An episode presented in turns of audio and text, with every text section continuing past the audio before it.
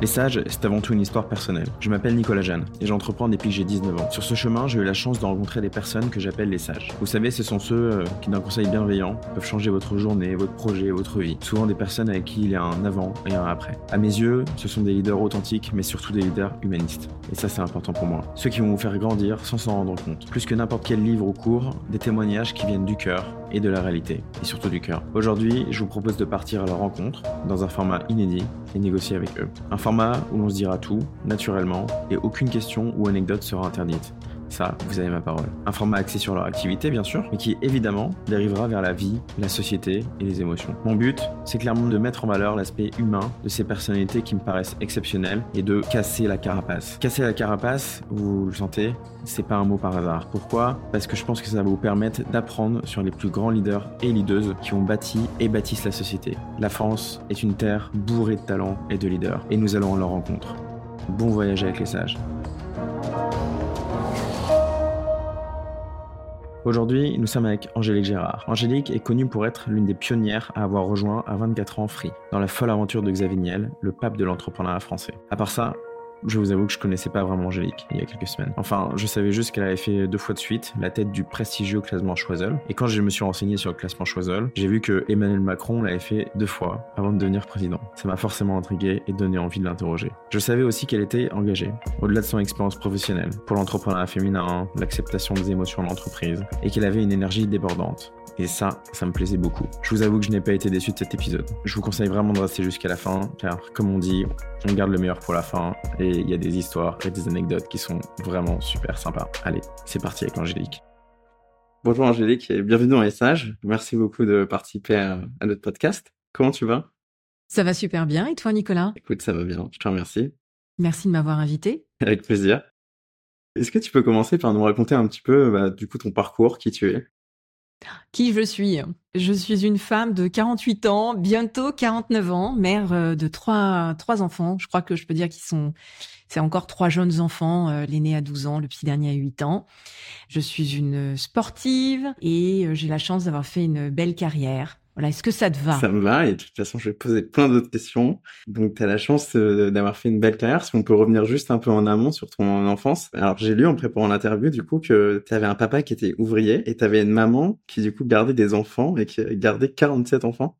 Ouais, on aime bien dire d'ailleurs la maison qu'elle en a élevé 47. Euh, Effectivement, un père euh, ouvrier dans une dans une imprimerie qui est décédé en fait, euh, j'étais assez jeune et une maman voilà qui a élevé des enfants pour pouvoir nous élever aussi. Donc on a eu la chance à chaque fois qu'on rentrait de l'école d'avoir une maman à la maison et puis d'avoir toujours des enfants de de la diversité. Alors c'était toujours un drame quand ils partaient parce que c'était entre 0 et 3 ans, c'est la, la petite enfance. Donc c'était toujours un drame et puis on a des contacts encore avec certains d'entre eux, donc euh, c'est marrant. Il y a toujours eu du monde à la maison avec euh, les parents qui venaient chercher leurs enfants respectifs, et euh, j'ai de, bons souvenirs de toute cette époque. Et durant ton enfance, du coup, tu as connu 47 enfants différents qui étaient un peu tes petits frères et tes petites sœurs en quelque sorte. C'est exactement ça. C'est super intéressant. Tu as eu cette enfance-là et après, donc, j'ai lu que tu pas fait de, entre guillemets, de grandes études. Tu me confirmes ça? Tu as raison. Ok.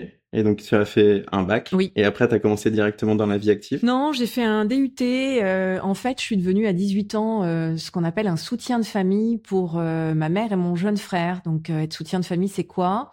C'est subvenir aux besoins à la fois bah, l'hébergement et puis le fait également de remplir le frigo.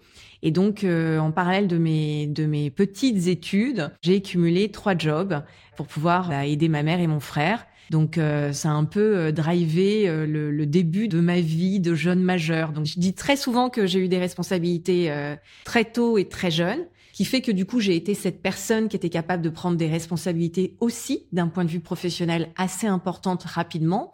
mais ce qui est intéressant en fait, c'est que tu vois, je j'ai pas eu une vie de jeune majeure classique. Moi, j'allais pas en boîte de nuit, je travaillais en boîte de nuit. Voilà, j'étais arbitre officiel de basketball, donc je gagnais ma vie avec ça.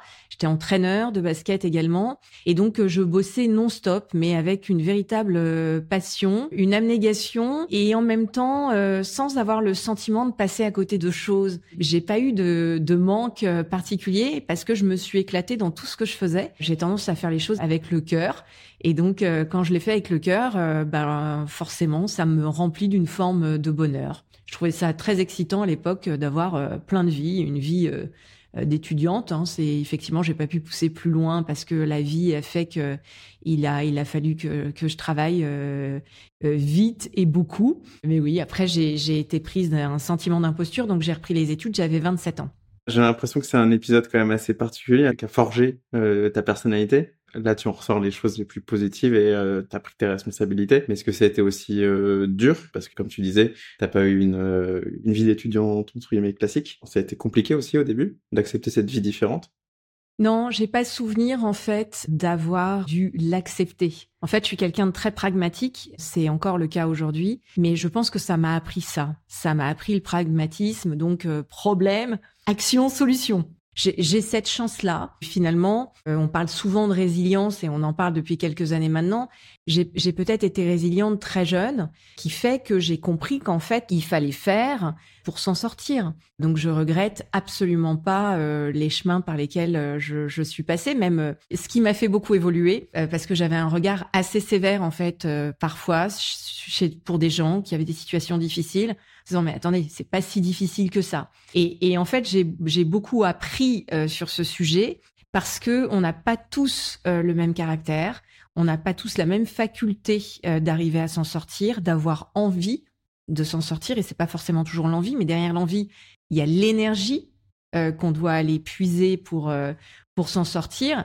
Et, et donc, euh, j'ai parfois été dure avec euh, des gens qui sans doute s'en sont pas rendus compte parce que je suis pas une, je suis pas non plus euh, quelqu'un de réellement dur, mais j'ai été beaucoup plus dans l'acceptation des, des, de la situation des autres et du fait que les autres pouvaient prendre plus de temps que moi à régler des problèmes. Je l'ai notamment appris au niveau professionnel. C'est des sujets super intéressants. Je te propose qu'on revienne après sur la résilience, l'énergie, etc. Et donc, tu m'as aussi dit qu'après, tu as repris tes études, donc tu as fait des études à l'INSEAD exécutive, donc en parallèle euh, de la croissance que je gérais chez Free. Et qu'est-ce qui t'a poussé à faire ces études? Parce que finalement, tu avais beaucoup appris, j'imagine, euh, un peu fait l'école de la vie. Euh, tu avais beaucoup appris sur le terrain, de ce que je comprends. Pourquoi aller à, à l'INSEAD? Tu avais, avais certaines hard skills ou soft skills qui te manquaient, que tu pensais pouvoir trouver là-bas? Écoute, j'ai regardé tous les classements. j'ai vu qu'Harvard était classé première. J'ai vu que l'INSEAD était classé huitième. Je suis Belly-Fontaine, c'est-à-dire que je, j'habitais Fontainebleau et l'INSEAD a un campus à Fontainebleau. Donc je me suis dit, c'est un retour aux sources, c'est un signe. Et donc euh, je vais faire une école des affaires, euh, une grande école des affaires. Et euh, donc j'ai fait j'ai fait l'INSEAD que j'ai financé à titre perso. Euh, donc, euh, je pense que c'est important parfois d'investir sur soi. J'ai fait un crédit à la conso parce que je gagnais pas extrêmement bien ma vie à cette époque. Donc euh, voilà, j'ai remboursé sur plusieurs années mon crédit à la conso. Est-ce que tu peux nous dire le montant si c'est pas indiscret Ouais, c'était c'était 40 000 euros. Parce qu'il y a beaucoup de jeunes qui font du crédit à, du crédit à la conso et ça, je pense que ça les stresse et ça montre qu'on peut s'en sortir, on peut faire des belles carrières. Mais l'erreur, c'est de ne pas le faire. Et c'est de ne pas évoluer et de ne pas apprendre. C'est de ne pas avoir confiance en soi au point de miser personnellement sur soi. Alors qu'en fait, on va construire euh, le reste de sa vie. Donc, euh, c'est, je pense qu'investir sur soi, c'est majeur. Faut pas attendre que les autres euh, viennent investir sur toi et te proposent des formations. Donc, il faut le faire. Et donc, Angélique, tu nous as parlé, tu nous as parlé de son enfance, de tes premiers jobs. Et là, tu vas te retrouver à Free euh, hyper tôt, du coup, et tu rencontres, euh, je crois, Xavier Niel en 99, c'est ça? Ouais, alors en, 99, je ne rencontre pas Xavier Niel, mais je commence à travailler pour Xavier Niel. D'accord. Et donc, tu postules chez Free? Non. On a un pote euh, en commun avec Xavier euh, évidemment, le Zaviniel qu'on connaît aujourd'hui n'est pas le Zaviniel euh, qu'on a connu à l'époque. Et ce pote me dit, il faut que tu bosses avec un mec, il est incroyable, il s'appelle Xavier. Et lui bossait déjà pour lui. C'est le premier salarié de, de Xavier. Donc euh, c'est mon pote Joe et, euh, et, il me dit faut faut que tu viennes faut que tu viennes bosser. Il m'a proposé un premier projet. Je lui dis écoute t'es malade c'est pas pour moi. Un deuxième et puis un troisième. Et le troisième ça m'a vachement interpellé il fallait créer une plateforme européenne du renseignement téléphonique. C'était tout le côté très visionnaire de Xavier Niel. Euh, tu vois, il y a eu les 118, 712, tous les trucs là, mais c'était il y a pas si longtemps que ça. Et euh, 99-2000, moi, on me recrute pour euh, pour faire ça. Donc euh, très en amont. Et, donc, je suis arrivée euh, chez Eliade, qui était une toute petite structure. Il y avait 15 salariés, je crois, euh, au siège social d'Iliade euh, à l'époque. Et, c'est mon pote qui m'embauche, qui me donne les clés d'un local, qui me donne le carnet de chèques d'Iliade à l'époque. C'était improbable. Moi, j'arrivais de chez France Télécom, il fallait 30 signatures pour me valider une demande de congé payé. Et là, si tu veux, on, on me donnait les clés de la maison. Ce qui est d'ailleurs très, très, très intelligent, parce que quand on te donne les clés d'une maison, euh, t'es dix fois plus responsable. Si ça te va, on va passer plutôt à une partie euh, tes causes, tes combats business. J'ai l'impression que tu es quelqu'un d'assez engagé, euh, notamment dans l'entrepreneuriat féminin. Et si tu peux nous parler de ça et comment ça a commencé?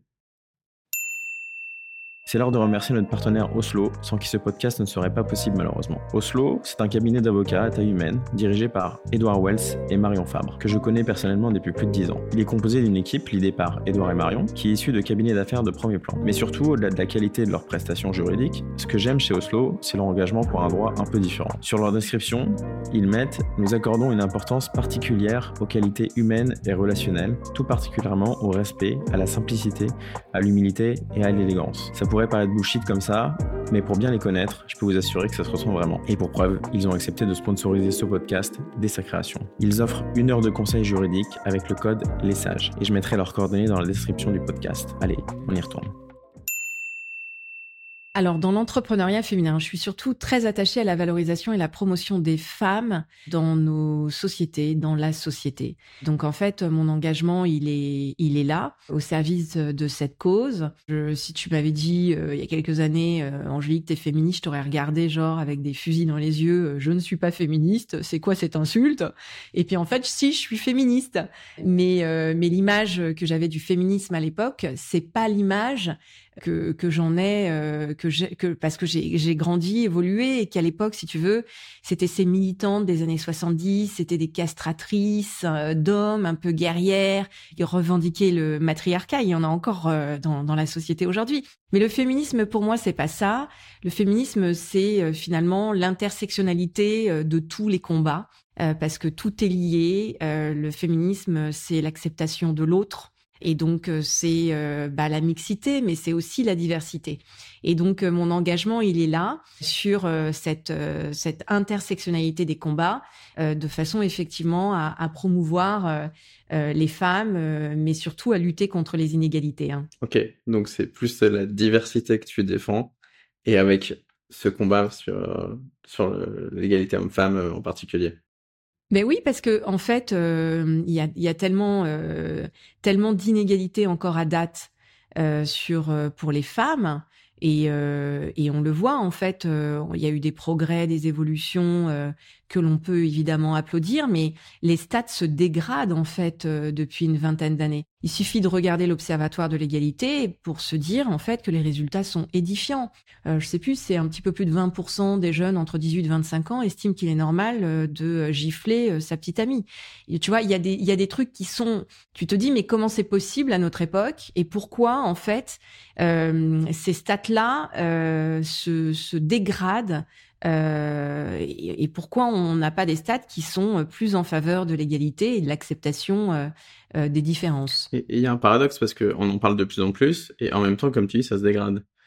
Comment t'expliques ça bah, Il y a une responsabilité dans l'éducation que l'on transmet à nos enfants et on n'apprend pas aux parents à finalement éduquer autrement que la façon dont eux ont été éduqués.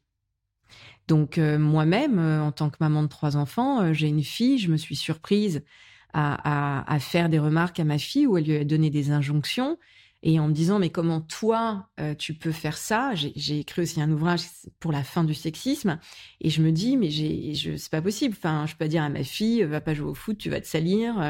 attention à ta robe, croise tes jambes. sois une gentille petite fille, souris.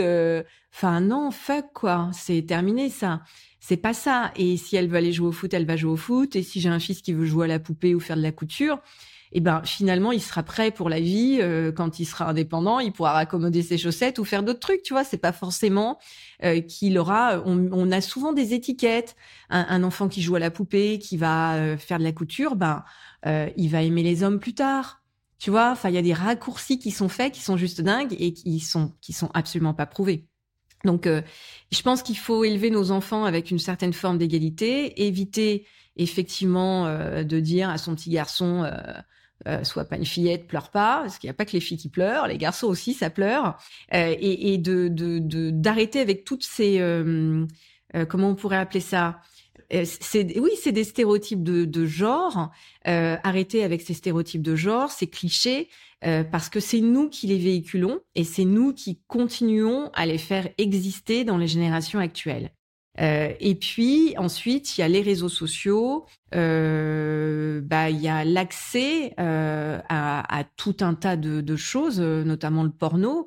Moi, à mon âge, enfin, on regardait pas des films porno à 14 ou 15 ans, tu vois. Enfin, et forcément, l'image de la femme, elle n'y est pas représentée comme elle devrait.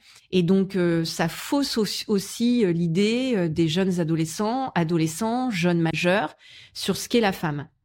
Donc euh, il y, a, y, a, plein de choses qui sont assez persistantes dans nos ouvrages. Euh, également, il y a des choses qui sont euh, persistantes euh, à la télé, dans les publicités, euh, malgré une prise de conscience qui est quand même générale sur le sujet. Mais ça évolue, ça va prendre du temps. Il y a un observatoire qui dit qu'on n'aura pas l'égalité en France avant une, une trentaine d'années. Moi, ma fille, elle aura 42 ans tu vois enfin limite je fais ça pour euh, pour mes petits enfants quoi. Donc euh, mais c'est la vie et il faut se battre dans la durée. Même si j'aime j'aime pas le mot combat et le mot euh, se battre parce que je suis plutôt bienveillante je pense en revanche voilà qu'il faut faut prendre la parole faut évangéliser faut expliquer et, que tout ça changera avec le temps. Ok. Et si on fait un focus sur sur la partie entreprise et entrepreneuriale, euh, moi, je viens d'un milieu startup. Euh, c'est un milieu où, euh, je sais pas les chiffres exacts, mais à mon avis, il y a au moins 90% malheureusement d'hommes qui entreprennent pour 10% de, de, femmes. comment tu penses qu'on peut faire évoluer ça, sachant que ce qui m'intéresse aussi comme réponse, c'est vraiment aussi sur le sujet des boards. Parce que moi, en tant que start-upper, j'ai pas réussi à avoir des femmes dans mon board. Ah ok, ok. Bon, il y a deux questions dans notre truc. Bon, d'une part, euh, l'accès des femmes à l'entrepreneuriat, elle peut être entravée euh, par euh, divers facteurs. donc, bah, ça reflète hein, les défis sociaux, économiques et culturels qu'on vient d'évoquer, qui sont des, qui sont persistants en fait dans nos sociétés. Et donc, bah, il y a des inégalités économiques. Donc, les femmes, elles, elles font face à ces inégalités. Donc, on le voit sur les salaires. Euh, c'est toujours euh, le, le, le, fameux sujet. Euh, voilà, je crois que en 2023, on, les femmes ont travaillé gratuitement à partir du 15 ou 16 novembre. Hein, c'est pour montrer qu'effectivement, sur les six dernières semaines, on n'est pas payé. On est payé, évidemment, mais on touche moins que nos homologues masculins sur des jobs équivalents. donc, il y a des salaires qui sont plus bas, donc des ressources financières qui sont beaucoup plus limitées pour, pour démarrer et développer une entreprise. Donc, tu as moins de fonds propres. C'est pareil pour les business angels. Euh, les, femmes, elles peuvent moins investir euh, dans, l'écosystème startup euh, que les hommes. Il y a les stéréotypes de genre qui sont persistants dans de nombreuses cultures et puis qui peuvent en fait influencer les, attentes et les perceptions euh, par rapport au rôle euh, approprié des femmes et des hommes. Donc euh, du coup, ça conduit à des préjugés négatifs et ça vient comme ça vient mettre un comme un frein en fait aux capacités entrepreneuriales des femmes. Moi, par exemple, je, je vais donner un exemple très concret. J'ai une amie, le jour où elle a décidé de créer sa boîte, autour d'elle, on lui a dit mais attends, pourquoi tu veux créer une boîte? T'as des enfants, tout va bien, et puis et puis comment tu vas faire? Comment tu vas faire? Comment tu vas gérer ton temps, ta charge mentale? Comment tu vas faire? Bah, euh, on ne pose pas euh, la question à un homme euh, qui est père de famille, c'est tu vas créer une boîte, mais comment tu vas faire? Nicolas, tes enfants, ton truc, tu vois. Non, tu vas lui dire putain, mais c'est génial, c'est tu réponds à quel problème? Qu'est-ce que tu vas résoudre en créant ta boîte? Puis tu rentres dans le sujet, tu passionné. Bon, après, il y a l'accès aussi au financement qui est très limité en fait les femmes entrepreneurs, elles, euh, elles éprouvent des difficultés à obtenir des financements aujourd'hui. On en parle. Et pourtant, c'est toujours le cas. Donc euh, les investisseurs, les prêteurs ont des préjugés de genre sans s'en rendre compte, encore une fois, parce que ils vont mettre de l'argent auprès de gens qui leur ressemblent. Tu vois? Donc, c'est pas le truc de Sista où tu as Frédéric avec un C à la fin et Frédéric QE euh, qui vient avec le même projet, qui va le pitcher de la même façon. Et d'un côté, tu as un homme et d'un côté une femme, c'est prouvé. Et finalement, l'homme lève et la femme, euh, elle repart euh, genre next, prochain round parce que j'ai pas réussi à lever. Et pourtant, sa version masculine a, a, réussi. Donc tout ça, tout ça est, est, est, prévu. Et les femmes, elles sont finalement, elles peuvent être moins enclines à rechercher des financements externes en raison justement euh, des, des, barrières qui peuvent être perçues, parce que forcément c'est plus dur. Il y a les responsabilités familiales, on les a également évoquées. Il y a le manque de rôle modèle féminin dans l'entrepreneuriat. C'est-à-dire qu'il faut être inspiré, il faut qu'on sache que, que, que c'est possible, il faut que ces femmes-là, elles soient visibles euh, dans, dans ce domaine, euh, il faut des modèles inspirants qui peuvent encourager d'autres femmes vers des carrières, vers la création d'entreprises.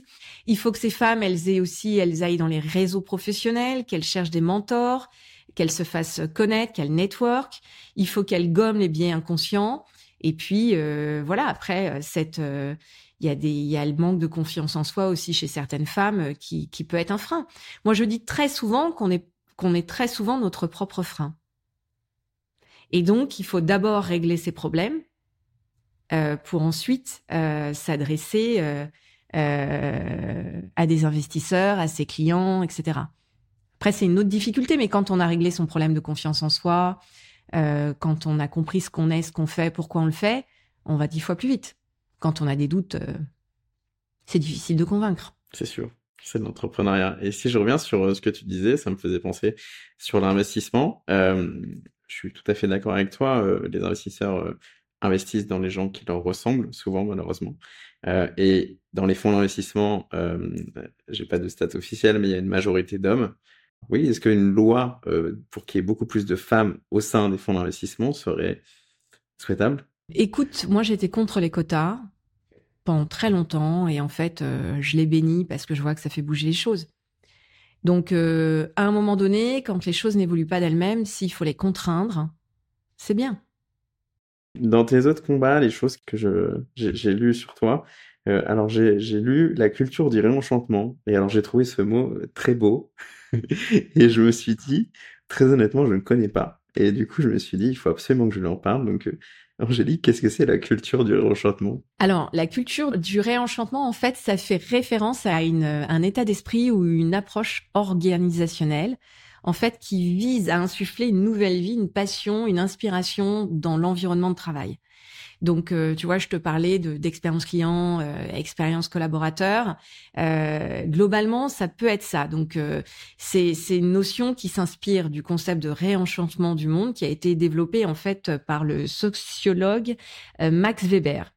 Et donc, qui a suggéré en fait que la modernité avait conduit à, à, une, à une forme de désenchantement du monde. Et dans le contexte de, du professionnel, euh, justement, la recherche euh, du réenchantement, elle cherche à contrebalancer les aspects routiniers, bureaucratiques, euh, désenchantés finalement des, milieux de travail modernes que l'on connaît. Donc du coup, elle encourage un état d'esprit positif, créatif, inspirant. On y fait souvent appel aussi à l'intelligence collective. Moi, je suis une, une fan d'intelligence collective. Et donc, dans le réenchantement, on va encourager l'innovation et la créativité au sein de l'entreprise pour stimuler euh, de nouvelles idées. On va valoriser euh, les, les individus.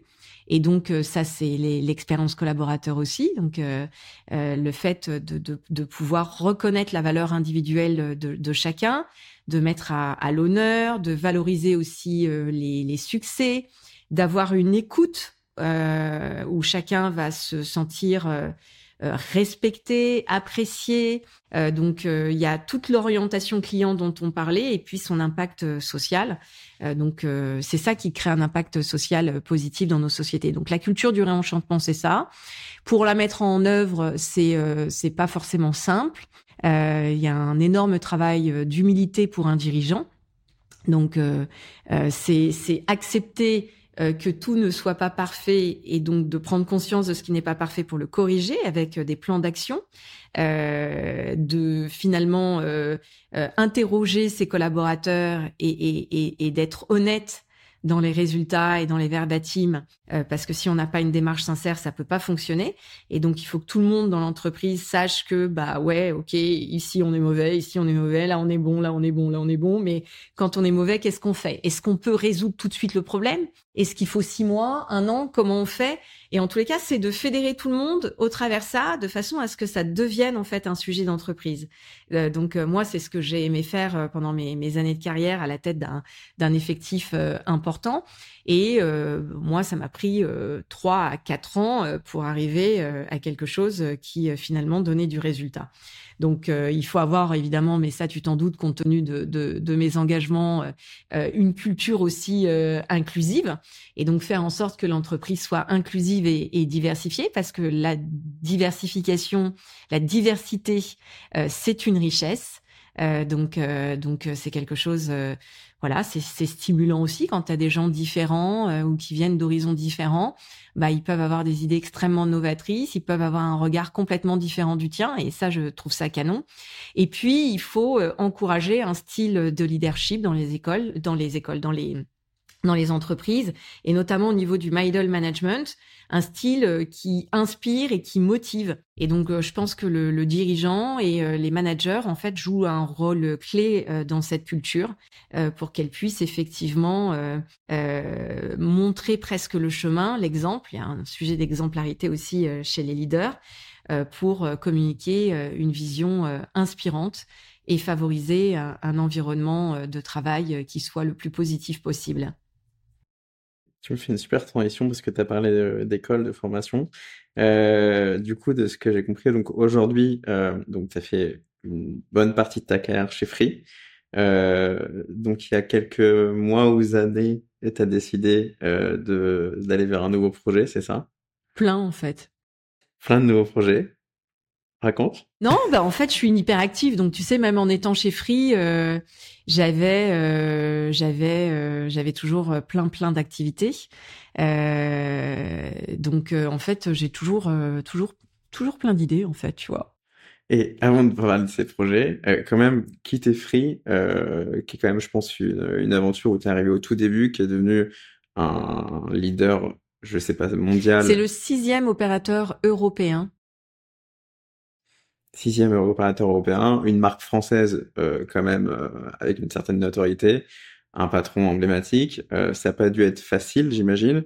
Ça a été quoi là pour comment enfin t'es arrivé au bout entre guillemets de ton apprentissage, t'avais envie de passer à autre chose? Non, j'étais pas arrivé au bout de mon apprentissage parce qu'en fait, on... c'est le, le sujet de l'expérience client, c'est un sujet sans fin. Et c'est notamment un sujet sans fin grâce à la data et grâce à l'IA aujourd'hui. Donc euh, j'avais des tonnes, euh, des tonnes d'idées euh, et j'en ai plein dans le placard encore sur ce domaine particulier d'activité. Mais ça faisait cinq ans, donc entre 2015, attends, entre 2000, non 2017, 2018 et 2021, que je me posais la question de de faire autre chose parce que j'étais euh, sans doute perçue comme une carriériste, ce que je n'ai pas été tout de suite euh, dans ma carrière. Je pense qu'à une, une, période et sur une courte période où on m'a connue dans mes responsabilités, je, je le suis devenue avec une prise de conscience sur le fait qu'il fallait aller chercher des objectifs plus hauts, etc. Et euh, j'ai je, je, je me suis, j'étais toujours très attachée à ce que tu fais. Tu as des idées, donc euh, tu as une nouvelle feuille de route stratégique, tu repars comme en 40. T'adores tes équipes. Euh, enfin, franchement, j'avais des équipes euh, dingues, des gens incroyables, et donc qui eux-mêmes me motivaient. Je pense que tu vois, je les motivais aussi, mais ils me motivaient aussi. Et donc, c'est très difficile de prendre la décision quand quand t'es bien, quand tu te sens bien. Et puis j'ai, euh, j'avais des, des, fonctions dans d'autres boards, et puis je voyais des façons de faire en fait qui pouvaient être aussi différentes, d'autres qui qui collaient complètement euh, à ce que je suis moi en tant que, que manager euh, sur euh, bah, bienveillance et exigence. La bienveillance pour moi, euh, elle est hyper importante dans le travail, je suis quelqu'un d'exigeante aussi. Mais mais tu vois, tout est est, est presque comment on pourrait dire pas pas calibré, pesé, mais voilà, dans l'idée où c'est un, c'est un, c'est un, une, alchimie des deux qui fait que ça fonctionne bien. Et donc, je voilà, j'ai vu des gens aussi qui me ressemblaient beaucoup là-dessus. Ça m'a interpellée. Euh, je me suis dit que euh, peut-être il y avait plein d'autres choses à faire. Euh, et notamment, euh, mon grand sujet, c'est la transmission. Euh, c'est de porter une voix, c'est, c'est d'aider des plus jeunes ou des moins jeunes. et, et, et j'avais envie de ça. Et puis, quand tu as fait 23 ans, j'ai encore une fonction au sein euh, du groupe Iliad euh, aujourd'hui, mais quand tu as fait 23 ans dans un groupe, je suis dans ma 24e année, je crois, euh, tu vois, tu as, envie de liberté. Hein. Alors c'est un peu drôle quand tu bosses pour un opérateur qui s'appelle Free, mais tu as, envie de liberté, tu as envie de, de, de retrouver ta liberté de parole aussi, parce que tu tu peux pas dire euh, tout ce que tu veux. Euh, on sait bien que dans nos sociétés, euh, les, les, prises de parole sont sont drivées, etc. Même si on n'a jamais été empêché de dire quoi que ce soit, tu vois, par par Zavignel. Mais mais t'as des porte-paroles, t'as des trucs, et donc tu respectes ça. Donc j'avais aussi envie, voilà, de, de de reprendre cette liberté, reprendre euh, ouais, et puis pouvoir euh, faire euh, plein d'autres trucs. Donc j'ai créé, j'ai créé une boîte, j'ai failli en créer une autre avec avec des gens super et ça s'est pas fait ou j'ai envie de te dire pas encore fait. Euh, j'ai tâtonné sur un sujet euh, lié euh, à l'égalité, mais finalement que, enfin moi j'ai interrompu, je suis cofondatrice de, de Systémique et, et j'ai arrêté en fait Systémique, c'est le, c'est Systémique pour Sister. STEM, sciences, technologies, ingénierie, mathématiques, c'est MIC pour micro porte-voix. Et donc pour encourager les jeunes filles à aller vers la quatrième révolution industrielle et notamment via euh, les filières euh, technologiques et scientifiques. Donc si tu veux, c'était aussi ça, c'était euh, m'impliquer dans des causes qui me sont chères, ce que je fais aujourd'hui. Et ouais, c'est, enfin, tu vois, être libre. Et donc, tu as atterri sur la STEM Academy. Alors j'ai créé la STEM Academy, donc STEM, vous avez compris, sciences, technologies, engineering, mathematics. Qu'est-ce qu'on fait dans la STEM Academy? Dans la STEM Academy, on a pour objectif de développer les talents au sein des entreprises pour accompagner les entreprises euh, vers cette transition numérique et transition environnementale. Donc, on forme aujourd'hui, parce qu'on a pas mal euh, d'ambitions et des, des, des, sujets euh, passionnants sur lesquels on aimerait former. Aujourd'hui, on a des clients euh, que l'on forme, dont on forme les équipes en cybersécurité, en data, donc data analyst, data scientist, etc., parce que la transition numérique et environnementale passe par la data. Le no-code et le low-code, le no-code avec un, parti pris euh, qui est de former euh, pour le coup des femmes et des demandeuses d'emploi pour leur permettre une reconversion et, pouvoir mettre un pied justement euh, dans cette transition numérique. Donc, il manque à peu près 10 000 applications en France. Et donc, être concepteur, conceptrice d'applications, c'est permettre à une société d'accélérer considérablement et euh, de, de, de, parce qu'elle va pouvoir mettre euh, une appli, une app euh, en trois mois euh, à dispo du grand public versus un code qui va être beaucoup plus long, plus onéreux, etc. Et puis on forme également en soft skills. Donc on forme un public mixte, mais on a aussi un module avec un parti pris qui est le module d'humour. Euh, donc parce que c'est pas simple dans nos entreprises, c'est pas toujours volontaire de la part des hommes, c'est souvent très maladroit, mais on se prend ça en pleine face et euh, on rougit, on rentre dans un rapport de force, on fait un dossier RH, euh, enfin tu vois. Et donc c'est comment euh, lutter contre le sexisme ordinaire grâce à l'humour, sans braquer la personne qui aura été maladroit, euh, maladroite euh, et donc avec une, certaine vivacité d'esprit de, de, pouvoir répondre et de continuer à travailler en équipe dans de bonnes conditions. Donc et puis on forme les RH parce que je me suis rendu compte euh, depuis deux ans que les RH bah, c'était un peu le parent pauvre de la formation. ils doivent développer des talents, ils doivent recruter des talents, mais elles-mêmes ces ressources ne sont pas formées. Euh, sur ces grands sujets de transition. Et donc, elles ont parfois du mal à, à, à dérouler les feuilles de route stratégiques de leurs dirigeants. Euh, donc, euh, donc aujourd'hui, la STEM Academy, c'est ça. Et on fait un super module qui cartonne sur l'art du prompt. Donc, on forme pas mal de, de comex aujourd'hui sur l'art du prompt, en, donc intelligence artificielle, comment utiliser les outils. et ça, c'est effectivement un, un module qui cartonne.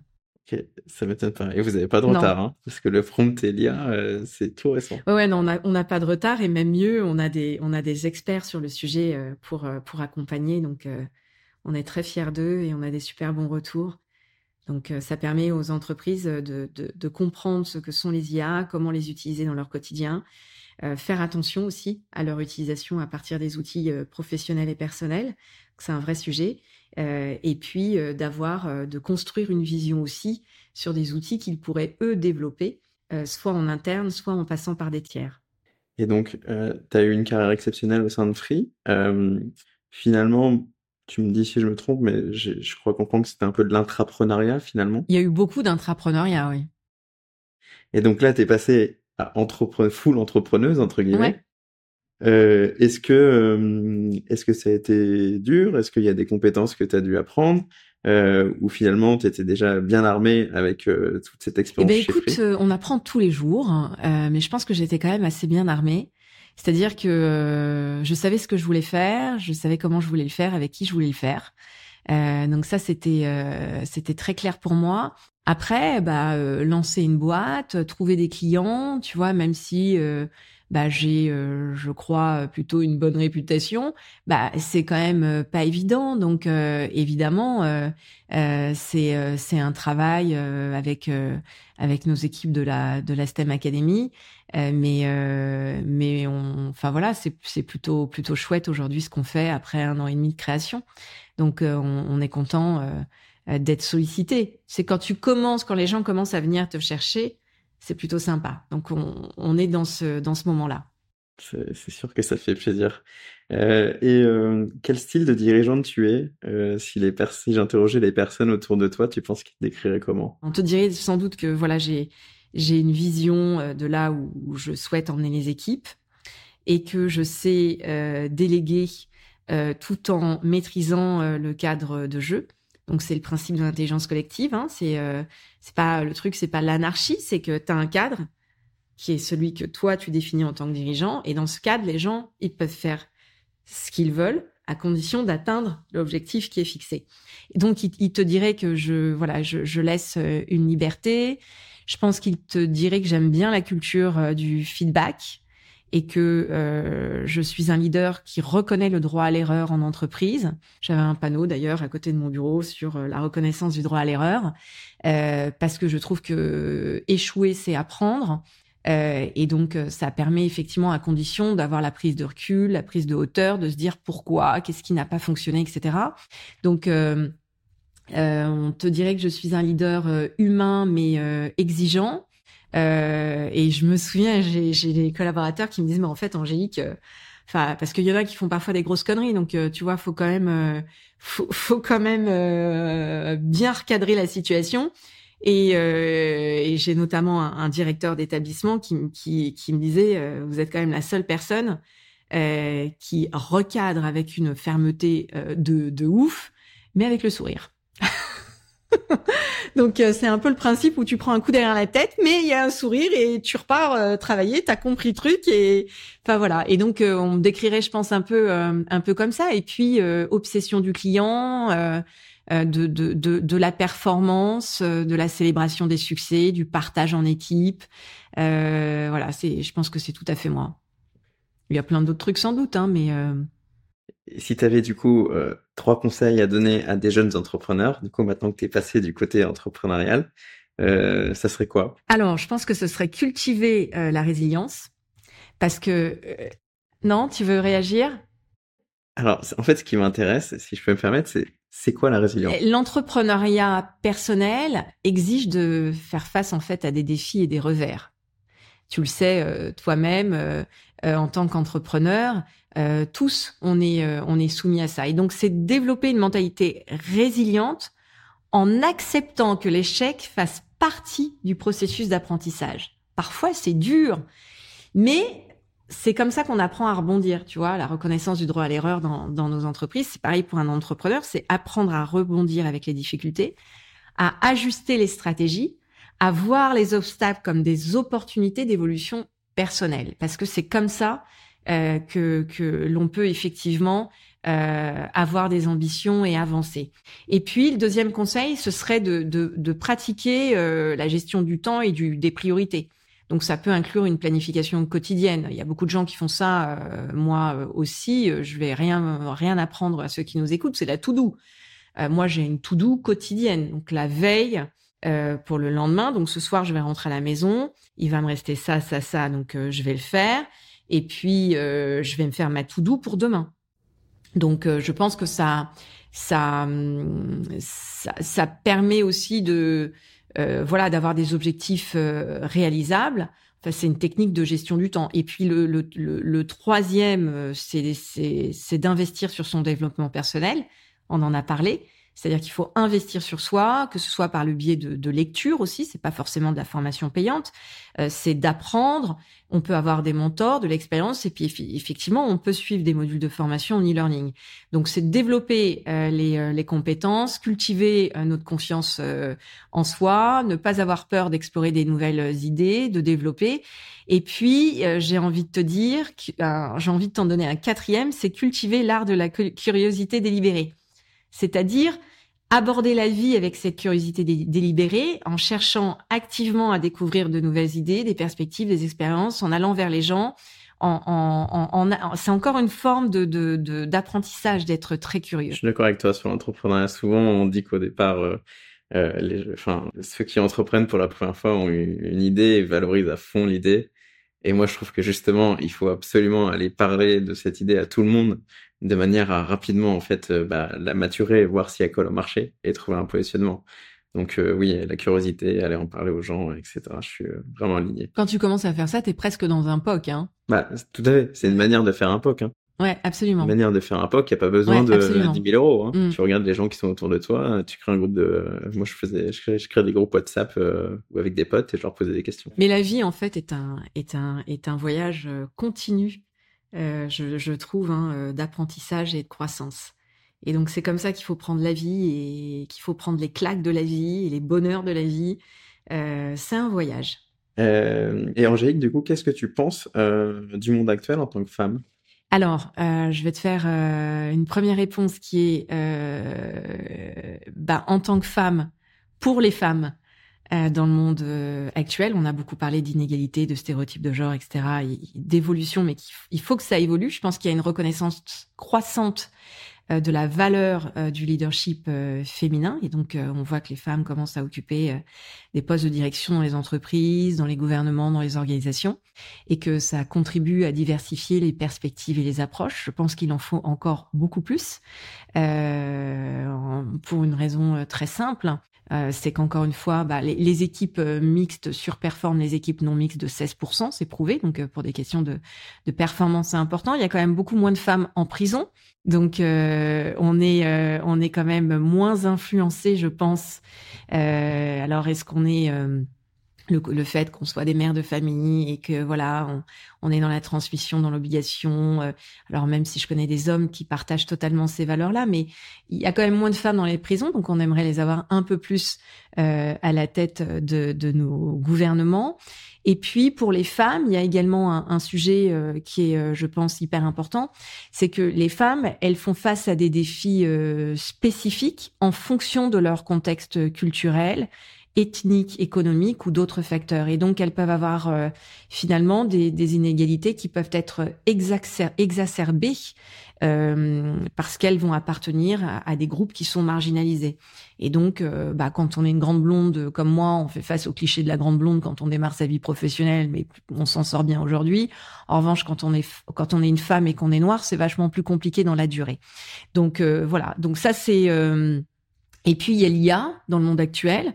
Euh, pour revenir à la question, donc les biais liés à l'IA, c'est-à-dire qu'on revient sur euh, les biais persistants liés à l'éducation, la culture qu'on a reçue, mais l'intelligence artificielle elle-même reproduit des biais euh, qui sont euh, assez durs aujourd'hui, et donc j'espère que on ira aussi vers vers des une forme d'éthique en matière euh, de code des algorithmes, où il faudra répondre à des, prérequis pour que l'ensemble de la population soit représentée.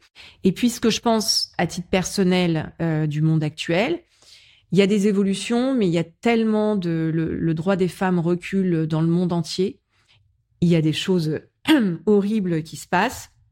Évidemment, euh, je pense au, conflit russo-ukrainien. Évidemment, euh, je pense euh, à ce qui se passe aujourd'hui en Israël et à tous ces jeunes qui partaient faire la fête et qui se sont retrouvés dans des situations abominables, déplorables. donc, en fait, ça me ça me touche. Euh, les, toutes ces femmes qui euh, euh, qui ont été relâchées, on ne sait pas comment elles vont poursuivre leur vie demain après ce qu'elles ont vécu. Euh, donc c'est des atrocités, c'est des des crimes de guerre. Euh, voilà, je le monde actuel est est dur et il est passionnant sur les aspects technologiques. On a eu, moi, les 20 dernières années, moi, je suis la génération Minitel quand même, tu vois, Minitel et fax, ce qui me rajeunit pas, mais on a vécu 20 ans de bouleversement et en fait, les 20 prochaines années vont être d'autant plus, beaucoup plus bouleversantes que ce que moi j'ai pu vivre, ma génération a pu vivre. Donc en même temps, il y a des choses passionnantes qui sont devant nous. Euh, mais euh, mais voilà, j'espère que euh, que le monde actuel tirera, j'ai envie de te dire, tirera expérience de ce qui se passe, mais non parce qu'on n'a pas tiré les enseignements nécessaires de ce qui s'est passé par le passé et on reproduit alors qu'on est censé être des gens civilisés on, reproduit euh, voilà des choses horribles. quand je t'écoute, t'es une éternelle optimiste, je pense. Non, mais je suis, optimiste et en même temps euh, très. Euh, enfin, tu vois, je, je comprends pas ce qui se passe. À notre époque, on n'imagine pas toutes ces guerres.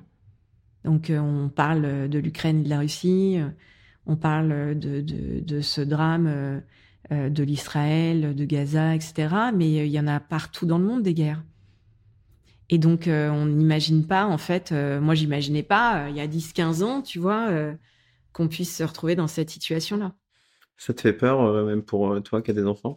Non, je, moi, je ne suis pas quelqu'un qui, qui ressent ou qui vit la peur. C'est particulier. C'est peut-être lié à mon histoire de vie, parce que, voilà, je suis pragmatique.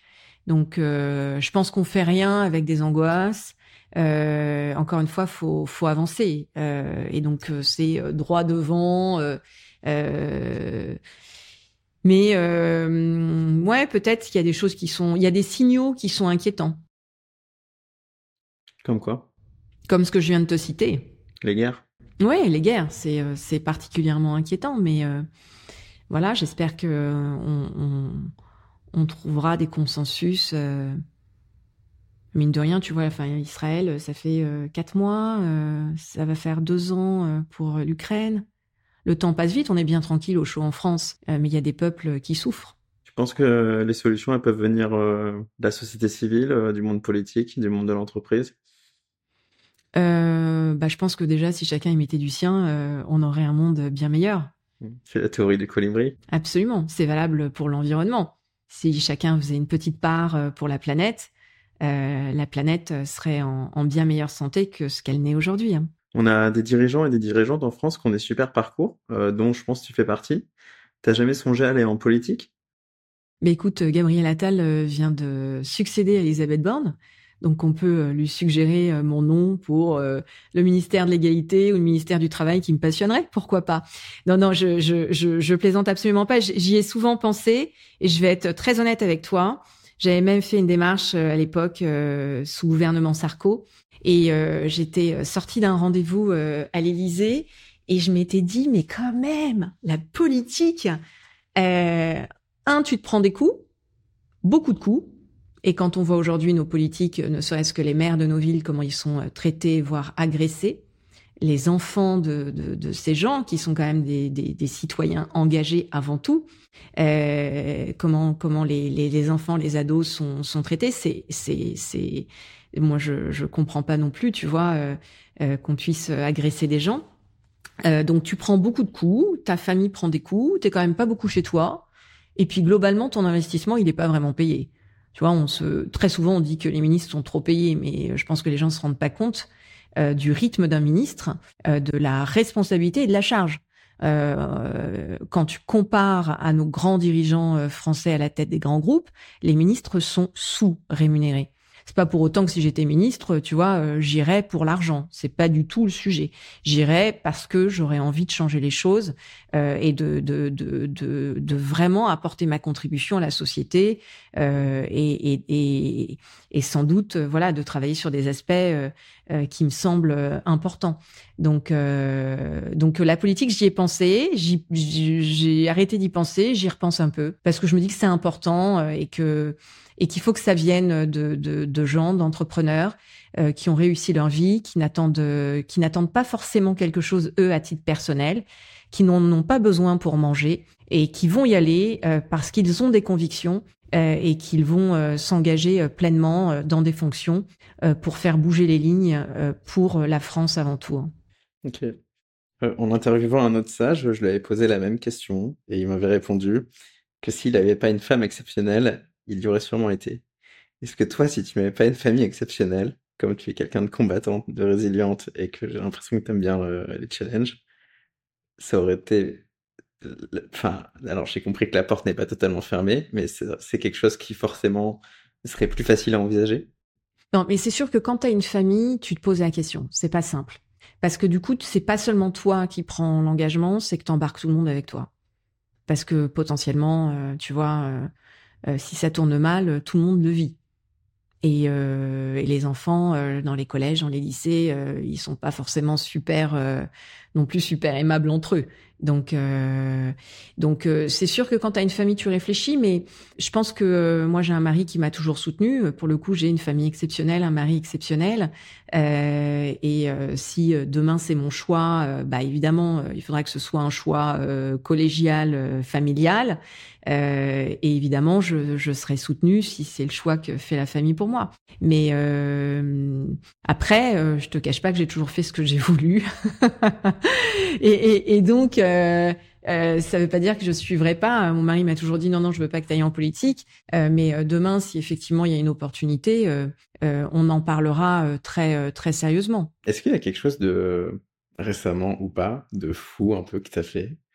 De fou, hein Ouais, de, de très surprenant de très surprenant euh, au sens parce que euh, parce qu'on s'attendait pas à ce que je le fasse ou parce que c'était de l'audace ou euh, qu'est-ce que tu au sens où on s'attendait pas à que tu le fasses donc parmi les choses très audacieuses que j'ai faites j'ai j'ai offert des caleçons le slip français à un chef d'État alors là faut qu'il nous en dise plus T'as commencé Ouais, alors c'est une, très longue anecdote, donc je vais essayer de te la faire euh, très courte. Un chef d'État français? Un chef d'État français, ouais, absolument. Euh, c'est François Hollande. Euh, donc euh, pendant sa, sa présidence, euh, à la suite d'une discussion avec avec deux, deux chefs d'entreprise, euh, qu'on a eu un matin à 4 heures du mat parce qu'il y avait le terrorisme à l'époque. On était convoqués 3 heures, 4 heures avant euh, le, le, notre vol. On s'est mis à discuter et puis euh, je leur ai dit ben je vais inviter François Hollande à dîner donc ils se sont super marrés. Et puis je leur ai dit non mais je vais le faire et puis bah vous viendrez avec moi. Et, et en fait j'ai été déposer une lettre à l'Élysée pour inviter le chef d'État à dîner avec quelques dirigeants de la nouvelle économie que je connaissais, donc quelques potes. Et euh, une semaine après, j'ai reçu euh, un appel du conseiller euh, de la présidence. Chère Madame, le président de la République est très honoré par votre invitation qu'il accepte. J'étais là, quoi? Canon. Moi, je pensais déposer une lettre toutes les semaines pendant six semaines, tu vois.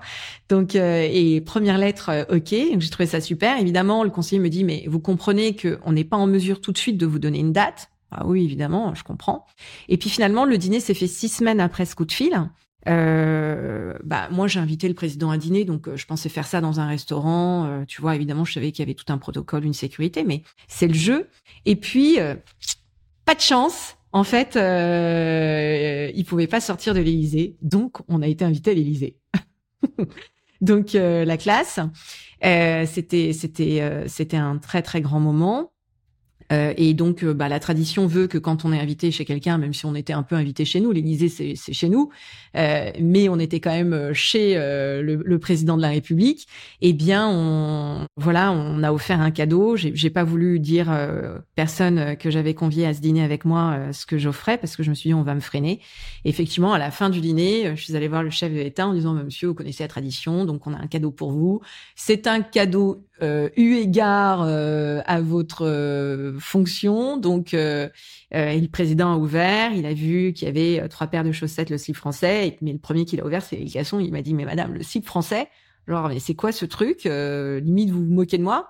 Ben non, non. en fait, vous connaissez pas l'entreprise. non, non, je ne connais pas l'entreprise et donc je ne connaissais pas non plus l'entreprise dans sa version chiffre. Et, et, et j'avais 48 heures avant bossé une petite fiche que j'avais appris sur où ils produisaient, combien de salariés, etc. ils avaient relocalisé de l'emploi en France. ça, c'est le slip français. Et donc le, le, président, en fait, s'est beaucoup intéressé au sujet m'a posé plein de questions et, euh, et c'était canon et du coup on a cette anecdote euh, euh, François Hollande et moi et j'affectionne particulièrement cette anecdote et, et par ailleurs j'ai découvert quelqu'un de, de, de, de, très humain de, de, très technique dans, dans les sujets et donc j'ai été assez épatée en fait par par le chef d'État que j'ai revu après et c'est pour ça que je me permets de te dire que Enfin voilà, c'est assez il est assez impressionnant. Et dans ton audace, quand tu l'as revu, est-ce que tu t'es permis de lui demander s'il l'est porté? Non, c'est lui qui me l'a dit. D'accord. Donc François Hollande porte du slip français. Absolument. Mais absolument. Et pour un, un, président de la République, euh, je trouve ça plutôt euh, plein de bon sens. Tout à fait. Et tu sais d'ailleurs que l'Élysée a ouvert sa boutique, la boutique de l'Élysée. Ouais. Euh, si euh, tu ne connais pas et si ceux qui nous écoutent ne connaissent pas, euh, vous avez euh, des, des, des, des, produits mais canons. donc, et la boutique de l'Élysée va ouvrir à proximité de l'Élysée. et c'est un super concept. Donc, tu peux trouver des, des t-shirts cocorico, des assiettes, des mugs, des paniers bleu, blanc, rouge. en fait, c'est vraiment le site est canon et les produits sont canons. Bon, là, tu nous as donné une anecdote qui est quand même super sympa. Tu nous as beaucoup parlé euh, de ta famille, tes enfants. J'ai l'impression que c'est hyper important pour toi. Ah bah oui, oui, c'est la, c'est ma chair, c'est la prunelle de mes yeux. Euh. Enfin oui, absolument. On est en plus, on est, on est très très famille. Euh. On fait beaucoup d'activités ensemble. On aime être ensemble en fait tout le temps. C'est assez sympa. Alors évidemment, ils sont jeunes, hein, donc dans deux trois ans, ils vont peut-être dire maman, c'est bon, tu nous lâches. Donc et comment tes enfants ils te décriraient du coup? Si je les croisais, ah, je leur demanderais maman euh, Angélique. Alors, alors euh, maman Angélique, euh, mes enfants te diraient, ils me le disent très souvent parce qu'en fait, c'est assez marrant de, de voir dans les yeux de mes enfants de, de l'admiration et en même temps de se dire mais maman mais comment tu fais? Attends maman tu vas écrire un nouveau livre là Ouais je vais écrire un nouveau livre. Non mais maman, tu, tu, tu viens de faire euh, de la céramique, t'as fait combien d'assiettes? Bah je viens d'en faire 30. Euh, et, et, tout est comme ça si tu veux. Donc euh, à, à, la fin d'un de, mes livres, euh, j'ai ma fille à ce moment-là, elle avait 8 ans sur mon premier livre. Et, et elle est arrivée à 8 ans et elle me dit, j'étais vraiment, on était en plein mois d'août. Euh, j'étais euh, pendant mes congés, j'ai essayé de finir cet ouvrage. C'est très dur d'écrire. Euh, tu vois, c'est pas quelque chose d'inné non plus chez moi où j'ai une facilité. C'est vraiment un travail. Donc je bosse, je bosse la nuit. J'ai des séquences de travail, sinon je fais rien. Donc je me, tu vois, je parlais de planification quotidienne. En fait, c'est ça. Tu dois t'astreindre à faire les choses. Et ma fille me dit, maman, je suis tellement fière, tu sais, de tout ce que tu fais. À 8 ans, et je me suis dit, euh, enfin, c'est dingue, ça m'a donné les larmes aux yeux. Je me suis dit, à 8 ans, elle a conscience de ça, ça remplit le cœur, et puis ça m'a tellement motivée à finir cet ouvrage. Et à la fin, du coup, je, je, je lui ai mis une petite dédicace avec cette phrase qui m'a beaucoup marquée. Et, euh, et mes enfants, là, euh, me, me disaient encore le week-end dernier, mais maman, c'est, c'est incroyable tout ce que tu fais. Et je leur dis, mais en fait, il y a, y a des gens qui ont envie de faire des choses qui les font jamais bah moi en fait dès qu'il y a quelque chose qui me qui me passe par l'esprit bah j'ai j'ai tout de suite j'ai envie de le faire j'ai envie de le tester j'ai envie de voir euh, Donc, tu vois, j'avais envie de faire un service de table pour la maison. Je suis, je cuisine très bien, j'adore cuisiner. Et je me suis c'est quand même dommage. Je fais mes préparations, mes assemblages. Et puis, j'avais une jolie vaisselle, mais je me suis dit, c'est pas moi qui l'ai faite. Et je trouve que ça dénaturait avec tout l'effort que je, je mettais en cuisine. Donc, j'ai fait mon service de table. Et évidemment, mon mari me dit, bon, t'as fait ton service de table. Et puis, bah, comme à chaque fois, le truc est devenu industriel. Donc, euh, tu as acheté un four, euh, alors que je cuisais en Bretagne. Euh, c'était toute une histoire. J'amenais mes trucs. À chaque fois, il y avait un podcast. Enfin bon. Et, effectivement, le truc est devenu industriel. Et voilà, je fais une expo vente là dans quelques semaines, alors que j'ai démarré il y a un an, un an et demi la céramique. Donc c'est marrant, j'ai des pièces qui sont en vente dans une boutique rue française. Enfin, je m'attendais pas du tout à ça. Okay. Donc, maman est une superwoman euh, pour, euh, pour, ta fille notamment. Et, je me permets, je me fais un petit coup de pub. On peut suivre mes créations sur euh, mon compte Instagram. Okay. C'est @byange, by underscore ange. Euh, et donc voilà, suivez-moi, ça me fera plaisir. Un petit mot d'encouragement. Et si vous trouvez le truc moche, vous me le dites parce que ça fait ça fait grandir. Très bien. Bah, écoutez, posez vraiment vos likes pour Angélique parce que c'est important pour elle. Et la céramique, c'est cool bah, au passage. C'est vrai. Jouer avec de la terre, ça fait du bien. Oui, ça détend. Bah ouais, ça détend. C'est le seul truc que je fais sans switcher. Je suis incapable de me poser, euh, euh, de, de, de, faire un truc euh, sans faire quelque chose en même temps. J'ai toujours deux, trois activités en même temps. Je cuisine, je vais faire un truc en même temps. Alors que là, la céramique, c'est juste un désastre si t'es pas concentré. Euh, donc tu fais beaucoup de choses, euh, c'est super, tu es dans l'action, etc. Je pense que ça va inspirer beaucoup de gens et euh, ça va aussi peut-être poser quelques questions euh, sur comment tu fais. Et moi, ça me fait penser à la santé mentale parce que, alors j'ai compris que tu mettais beaucoup de plaisir dans tout ce que tu faisais. donc actuellement, et, et, aussi je repense aussi à toutes les responsabilités que tu as eues. finalement, malgré tout, tu restes une humaine. Et donc, euh, est-ce que tu as un secret ou des conseils ou comment tu as fait pour gérer euh, cette pression, ce stress qui est quand même réel? Alors, moi, le, premier conseil que je donne, et les gens se, disent souvent, bah ouais, mais quand on est fatigué, on est fatigué, bah c'est de faire du sport. Je pense que le sport, c'est important. Euh, moi, mon truc, c'est la course à pied. Je me vide la tête, je me fais du bien à l'esprit, au cœur, au corps ça me permet euh, d'être aligné, ça me permet d'avoir une certaine euh, posture. Euh, ça aide beaucoup dans le dans dans, dans son leadership aussi l'activité sportive. Et puis ouais, je voilà, c'est encore une fois, c'est c'est d'être organisé. Donc moi j'ai fait trois enfants, trois ans et demi. si j'avais pas été organisée avec le lancement du quatrième opérateur mobile, bah ça aurait pas été possible. Donc, euh, si t'es pas euh, organisé, bien dans ta tête, bien dans tes baskets, euh, c'est compliqué. Donc, il vaut mieux faire une pause et reprendre tout à zéro. parce que parfois c'est utile de le, de le faire comme ça aussi. Moi, j'en ai jamais eu besoin. J'ai des gens qui m'ont dit mais tu vas finir en burn-out, c'est pas possible. Tu dors trois heures par nuit. Qu'est-ce que tu fais Comment tu fais Et en fait, tu vois, tu me parlais de peur. Ces, gens-là, parfois, m'ont fait peur. Je, mais je suis pas fatiguée, moi. Je, suis juste heureuse de faire euh, tout ce que je fais. Je, vis. Et donc, euh, mais, mais dans mon entourage, on me l'a très, très, très souvent dit. On m'a dit, mais t'as as un terreau pour ça parce que euh, c'est pas possible euh, de, de, de, faire tout ce que tu fais et à un moment donné, ça va péter. Écoute, je pense que ça pètera pas. Euh, ça aurait dû péter depuis longtemps si ça avait dû péter. Et, euh, et non, je c'est parce que je je pense que je suis euh, définitivement euh, quelqu'un d'enthousiaste, euh, amoureuse de la vie et que j'apprécie la vie et que je, je souhaite vraiment la, la, vivre pleinement, la croquer comme certains disent. et puis et puis oui, j'ai une famille, un point d'équilibre.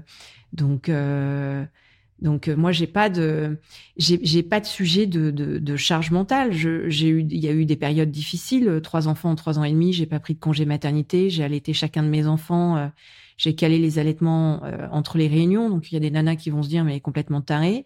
Euh, ouais, on peut le faire quand on a des grossesses top comme moi j'ai eu. C'est pas souvent le cas pour toutes. Euh, c'est c'est le cas quand on a un super mari. Euh, moi, mon mari, il se battait avec moi pour changer les couches de nos enfants. Euh, enfin, tu vois, tout ça, ça aide aussi. Hein. Donc, donc c'est précieux d'être bien accompagné dans son quotidien, notamment quand on fait une carrière ou quand on a de l'ambition. Si on est avec un bad boy, c'est mort. Ok, donc enthousiasme, sport, pragmatique. et donc, comme tu dis, tu n'as jamais pété. Et en effet, je pense que après tout ce que tu as fait, tu pèteras pas. Euh, malgré tout, est-ce que tu as eu quand même des périodes qui étaient euh, un peu plus basses ou un peu plus compliquées, des épisodes qui ont été euh, plus difficiles? Oui, bien sûr. bien sûr, il y a eu des épisodes difficiles. Il y en a, il y en a toute la vie, de toute façon. Donc, bah, notamment, j'ai été la cible d'une émission euh, qui, euh, qui en fait part d'une conclusion pour euh, faire son enquête. C'est un concept, hein, de voilà, c'est un concept. Pas tout à fait le mien et c'est pas celui de plein de gens, mais voilà, c'est le truc. Et donc j'ai été la cible, j'ai servi de fusible dans, dans une émission. Ça a été très dur parce que j'ai reçu des milliers d'injures, euh, mes enfants ont été menacés, j'ai été menacée de mort. Et tu t'attends pas à ça parce que quand tu travailles, euh, tu t'attends pas en fait à mettre en danger ta famille. Tu vois, quand tu as un job, euh, globalement, euh, tu nourris ta famille. Donc tu tu t'attends pas du tout à ça et je m'y attendais d'autant pas que ce qui a été dit était faux.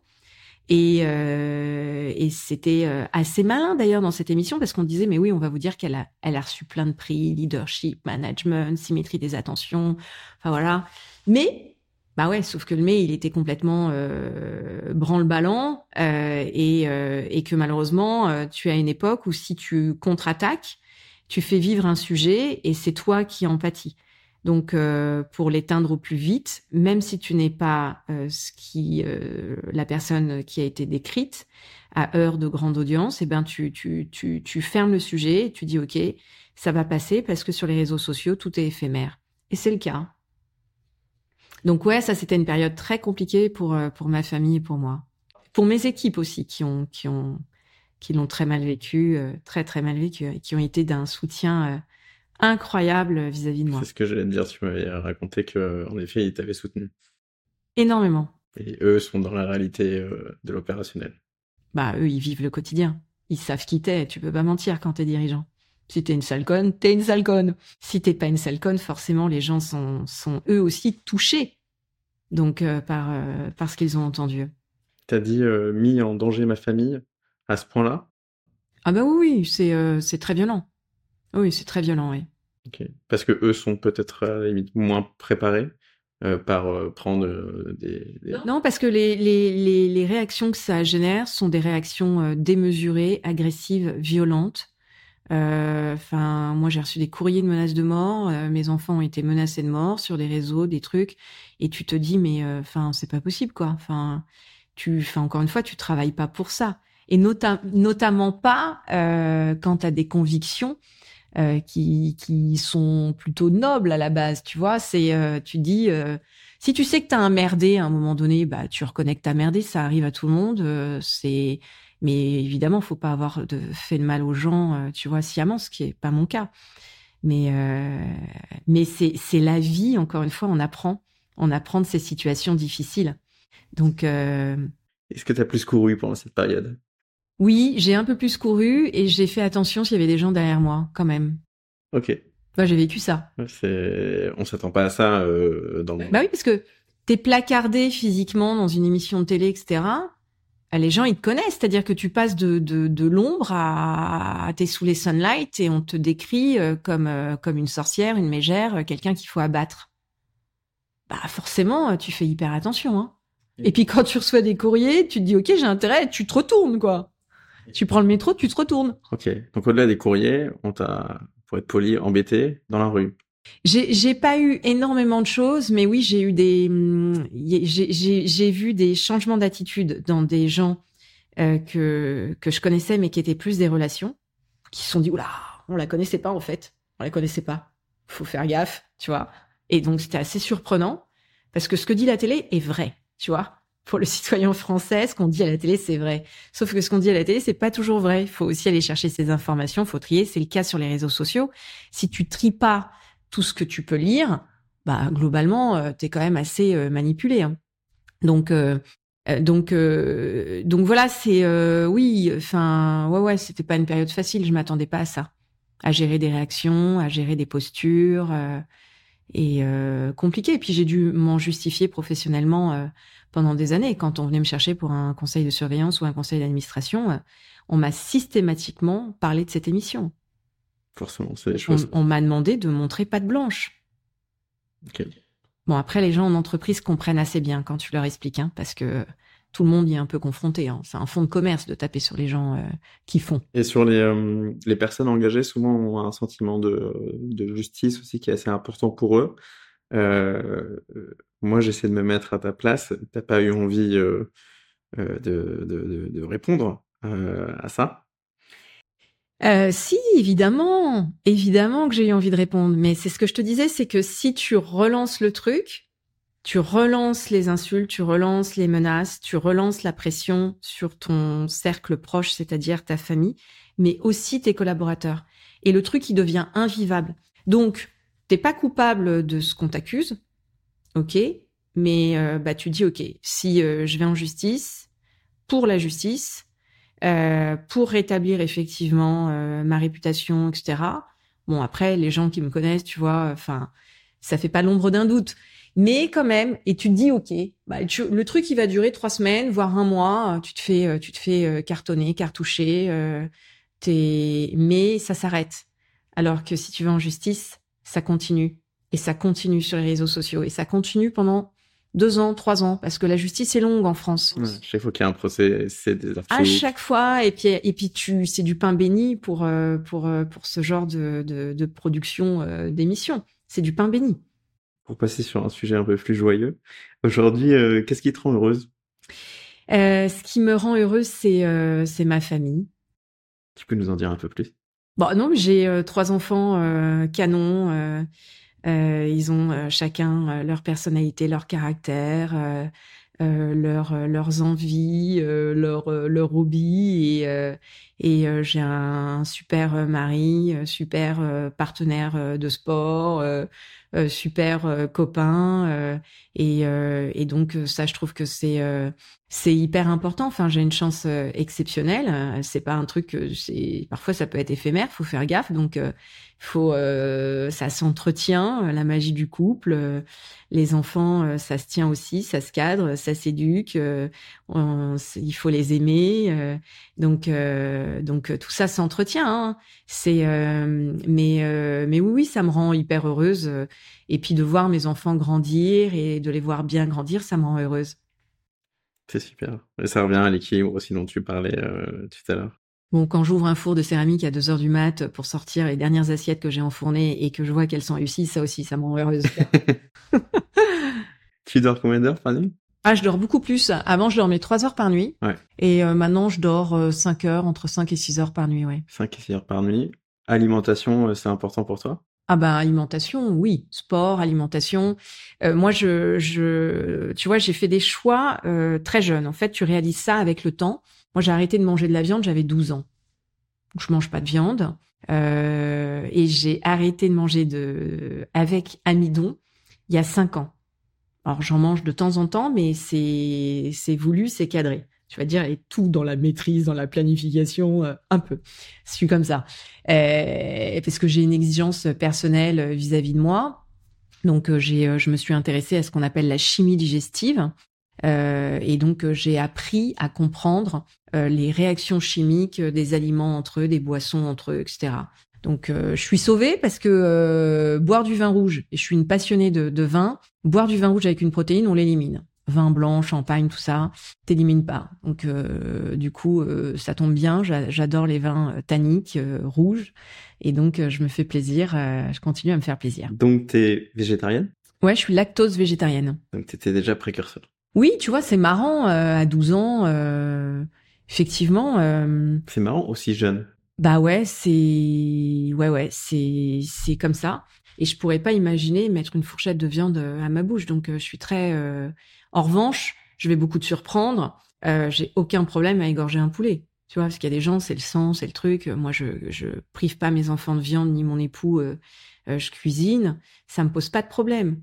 Donc, en revanche, pour moi, très jeune, j'ai arrêté et j'ai jamais pu en manger.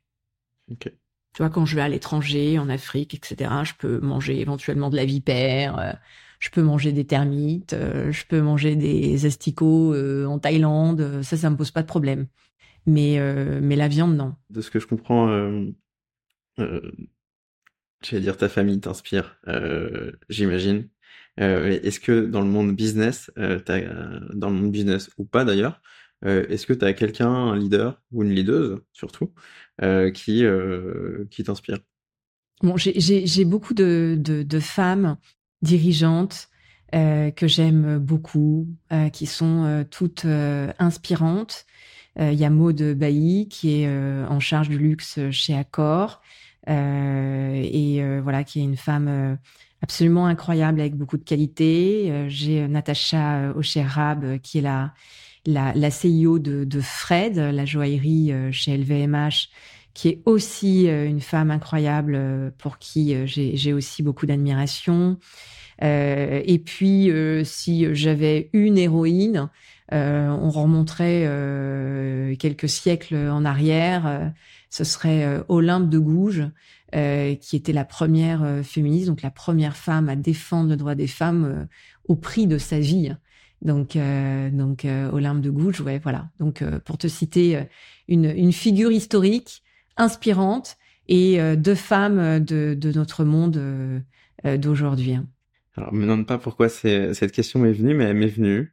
Si tu avais une deuxième vie, parce que malheureusement, on n'a qu'une vie, euh, si tu avais une deuxième vie, qu'est-ce que tu, est-ce que as, tu ferais, tu ferais autrement ou tu ferais un autre métier? En fait, j'ai déjà l'impression d'avoir plein de vies. Et donc, si j'avais une deuxième vie, je referais sans doute la même chose. Ok. C'est une belle réponse. Angélique, j'ai lu aussi que tu étais investisseuse du coup euh, dans des startups, donc tu es business angel. Euh, c'est quoi euh, Qu'est-ce qui fait que tu investis dans une startup? C'est quoi le plus important pour toi?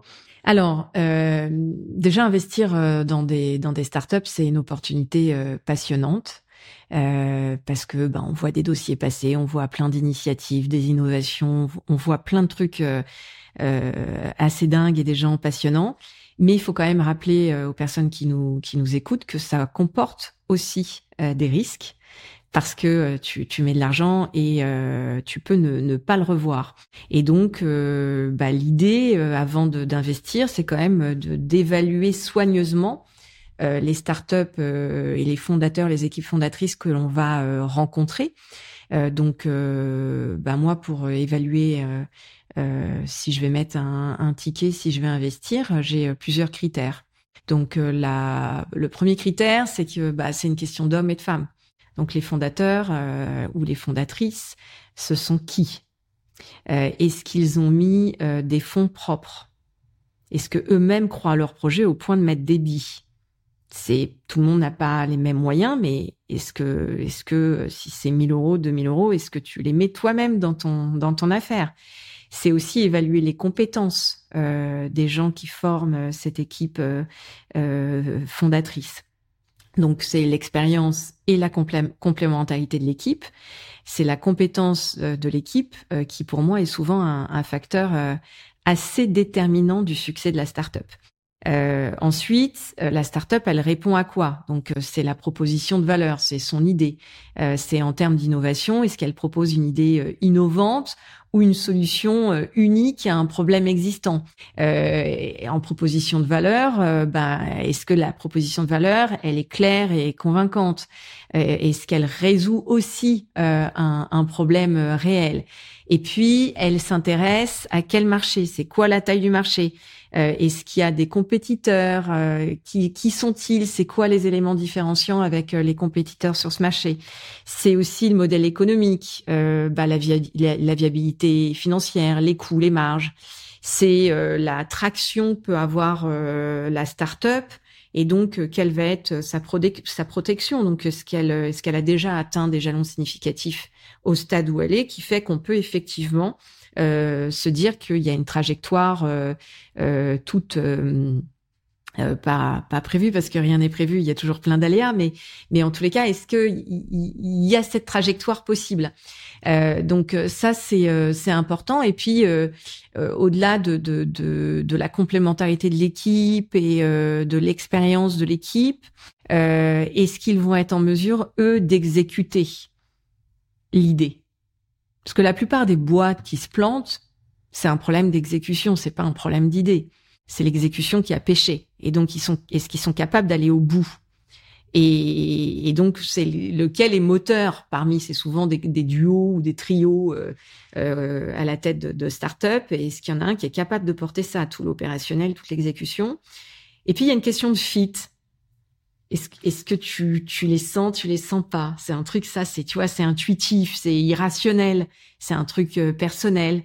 Donc, euh, moi, ça m'est arrivé de, de, de, voir un mec génial, je, je, le vois encore, génialissime, avec un, un projet génial, mais je l'ai trouvé euh, tellement euh, hautain que je me suis dit, mais je, c'est fini, quoi. Tu vois, il y, a, il y a le sujet de la confiance en soi et puis il y a l'humilité. Donc, je me suis dit, mais je peux pas mettre de billes euh, auprès d'une personnalité comme ça, quoi. C'est pas possible. Donc, euh, et puis, euh, de façon euh, plus générale, en ce qui me concerne, euh, moi, je, j'aime investir pour participer aussi à l'écosystème français. j'ai fait très très peu d'investissements dans des startups étrangères. Je, j'en ai une, c'est Next Protein, qui est basée en Tunisie, qui sont les premiers à avoir été sur le sujet des fermes d'élevage d'insectes euh, donc euh, une super euh, super belle entreprise qui, qui a dans son dans son capital maintenant un fonds d'investissement qui s'appelle Raise. Et donc je suis ravie, tu vois, moi j'ai fait un seed sur Next Protein. moi les insectes ça me parlait, donc j'ai pas hésité un instant et c'est cool. Donc mais mais voilà, participer à l'écosystème français. J'ai une posture plutôt très très silencieuse. C'est-à-dire si tu viens pas me chercher, je viens pas te voir donc euh, je suis pas chiante. Euh, j'ai des entreprises un peu coup de cœur euh, et donc elles je vais regarder davantage les reports euh, je vois voilà tu vois je vais avoir envie de regarder où ils en sont euh, euh, mais mais voilà on vient me chercher sur des petits déjeuners des déjeuners pour aller craquer des sujets qui sont liés à mon expertise donc euh, gestion de croissance, expérience client, euh, marketing émotionnel, euh, transfo aussi d'entreprise quand on on, atteint certains seuils et qu'il faut passer au seuil suivant en interne, comment on fait. donc tous ces sujets là qui font que voilà je et puis la data évidemment qui est un de mes dada, mais on, on vient surtout me chercher parce que sinon on me voit pas. T'as investi dans combien de startups en tout? J'ai un portefeuille d'une trentaine de sociétés, peut-être un peu moins parce que j'ai fait quelques exits et euh, avec le Covid, j'en ai euh, trois, quatre malheureusement qui ont disparu. J'allais te demander justement le nombre d'exits. Donc il y a deux, trois exits. Euh. Non, j'en ai fait un peu plus, des, des super super exits où j'ai fait x3 mais je fais des petits tickets, hein, si tu veux. C'est de la stratégie de, diversification. Je fais pas de gros tickets. D'ailleurs, tu vois, on, parlait de l'entrepreneuriat féminin, de la levée de fonds pour les femmes, etc. C'est marrant parce que j'ai souvent été euh, classée euh, numéro un ou numéro 2 ou numéro 3 euh, dans les classements de business angel français féminins. Donc dans le top 3, tu dis c'est canon. Mais tu regardes le top 3 féminin et le montant investi par les trois premières femmes françaises et tu prends le, top 3 euh, masculin, euh, donc le classement masculin et tu regardes la différence, en fait, euh, enfin, tu rajoutes deux ou trois zéros dans la colonne de gauche chez les mecs en investissement versus que nous. Donc tu vois, ça, ça donne aussi une tendance de de bah oui, on peut pas investir autant que les hommes parce qu'en fait globalement on gagne moins d'argent, donc forcément c'est moins facile. Bien sûr. Merci beaucoup Angélique pour tout le temps que tu nous as accordé, la sincérité. Euh, Merci. D'avoir euh, esquivé une question et d'avoir répondu à tous. Euh, c'est vraiment hyper agréable. Euh, Qu'est-ce qu'on peut te souhaiter pour finir ce podcast? Bah, De continuer à profiter de la vie, de continuer euh, à faire preuve euh, d'audace et euh, d'être heureuse. ce que je te souhaite aussi et ce que je souhaite à tous les sages qui nous écoutent sur le podcast. Merci beaucoup Angélique, à bientôt. À bientôt, merci. Merci à tous pour votre écoute sur ce premier épisode des Sages. J'espère sincèrement que vous avez appris beaucoup de choses aujourd'hui. Si vous voulez en savoir encore davantage sur Angélique, je vous invite à aller voir les nombreux livres qu'elle a écrits. Pour la fin du sexisme, Une planète à rembourser et L'expérience client, une histoire d'émotion. Comme elle nous a raconté, elle a aussi commencé à la poterie et donc vous pouvez la suivre sur son Instagram qu'on va mettre dans la description. Vous pouvez aussi contacter Angélique sur LinkedIn où elle est très active. Les sages, euh, c'est aussi une aventure entrepreneuriale pour moi qui débute. Donc n'hésitez pas à m'envoyer sur mon LinkedIn, Nicolas Jeanne, vos retours, vos feedbacks, vos commentaires. C'est vraiment super précieux pour moi. Comme dans toutes les aventures entrepreneuriales, au début, on a vraiment besoin de feedback. Si vous avez aimé et appris grâce à l'épisode, s'il vous plaît, la meilleure manière de nous remercier, c'est de mettre 5 étoiles sur la plateforme sur laquelle vous écoutez l'épisode. Cela permettra de faire remonter ce nouveau podcast dans les classements. C'est très important parce que plus le podcast sera connu, plus nous aurons des personnalités exceptionnelles comme Angélique avec qui converser. En parlant de personnalités exceptionnelles, quand vous êtes resté jusqu'au bout, vous le méritez. Je vous annonce que notre prochain invité sera Thierry Mullier, l'ancien président de l'AFM, l'association familiale Mullier, qui est simplement la plus grande famille business de France.